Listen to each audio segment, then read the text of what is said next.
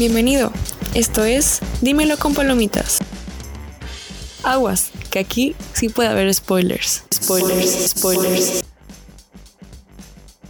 Yo soy Eunice Méndez y seré tu conductora semana con semana. En este capítulo vamos a hablar sobre la película favorita de Paulina Miramontes. Esta película se llama Requiem for a Dream. Y pues escúchenos para saber un poquito más de ella y por qué la eligió. Hola Pau, ¿cómo estás? Hola, muy bien. ¿Y tú? Muy bien también. Muchas gracias por estar aquí con nosotros. Estoy muy emocionada por esta plática. Eh, no sé si nos quieras decir cuál es tu película favorita. Bueno, no tengo una película favorita como tal, pero una de estas, porque tengo un grupo, es Requiem por un sueño o Requiem for a Dream de Darren Aronofsky. Ok, muchas gracias. Eh, ¿Nos quieres contar un poquito acerca de la película, así como una super sinopsis súper chiquitita? Va, sí. Pues es una película que se trata de cuatro historias eh, que son entrelazadas, pero tienen como un mismo tema en común, que es la adicción o la dependencia hacia algo. Tenemos a Sara, que es el personaje que más me impacta. Kathy, if you don't mind, I would just like to say hello to my husband Seymour and to my beautiful, successful son Harold. Eh, y es la mamá de Harry, que es protagonizado por Jared Leto. You worry so goddamn much. Here, go fix yourself up with him. You won't have to fucking wait around so much, and I won't have to freeze my ass off in the fucking streets. Y bueno, pues ella tiene una dependencia hacia la televisión y de ahí se desencadena una adicción hacia pastillas para adelgazar, que al final son drogas. Y su hijo tiene adicción a las drogas. Creo que todos tienen esta adicción a las drogas y adicción por el sexo, adicción a drogas, a la televisión y todo se va representando y se va desencadenando hasta que hay un momento de perdición completo y todos terminan como perdiendo aquello que era su motivación o su sueño, de ahí el nombre. Ok, sí, muy bien. Eh, bueno, yo no la había visto, la tuve que... La había empezado a ver hace mucho tiempo y me quedé dormida como a la mitad pero, o sea, sentí feo y la, ya no, nunca la seguí. Y cuando me dijiste que era tu película favorita, dije, bueno, la tengo que volver a ver para poder hablar de ella.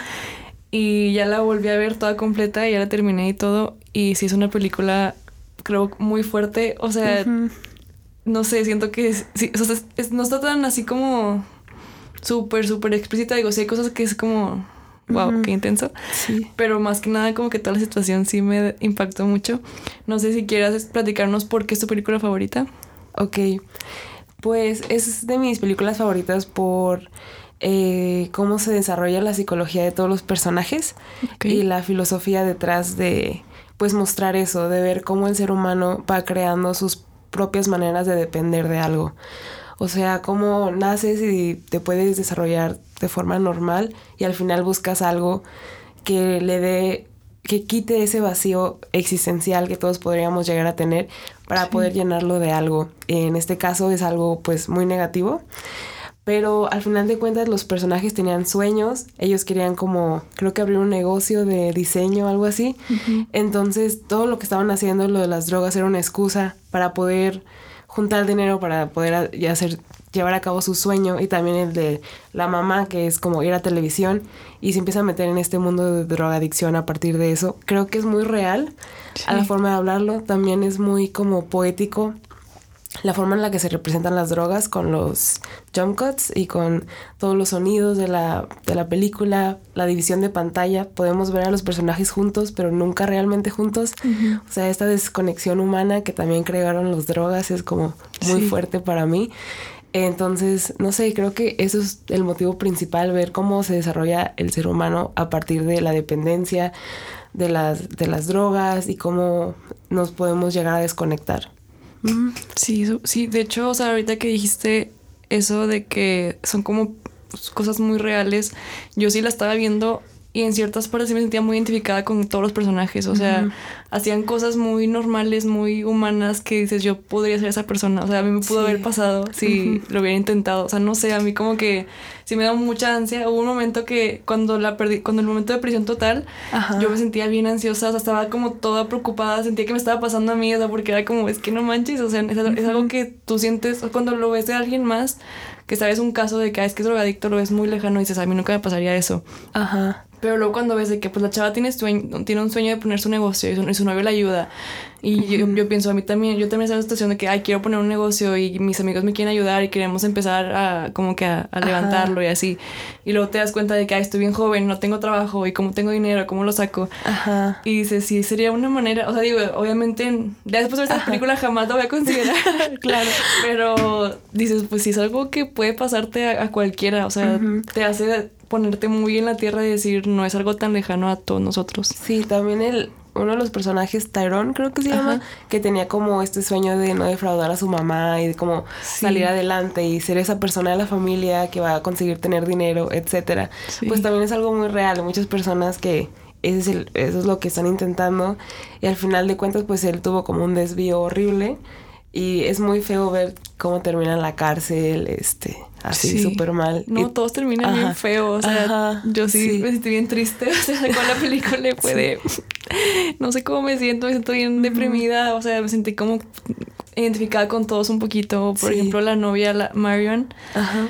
O sea, pues ella no estaba tan mal. O sea, ella tenía muchas cosas que dices, pues tus papás te, te, te mantienen, tienen, tienes un departamento que te pagan, tienes oportunidad de hacer muchas cosas. Sí. Y luego te enamoras y luego, ah, ok, ya no quiero hacer nada más que estar contigo. Y luego, bueno, quiero poner mi negocio, que vamos a ponerlo. Y llegó un punto muy drástico y yo, yo estaba como, ¿qué te pasa? O sea, pero a la vez la entendía. O sea, era como que, pues es que es su- piensa que es su única solución para seguir adelante. Sí.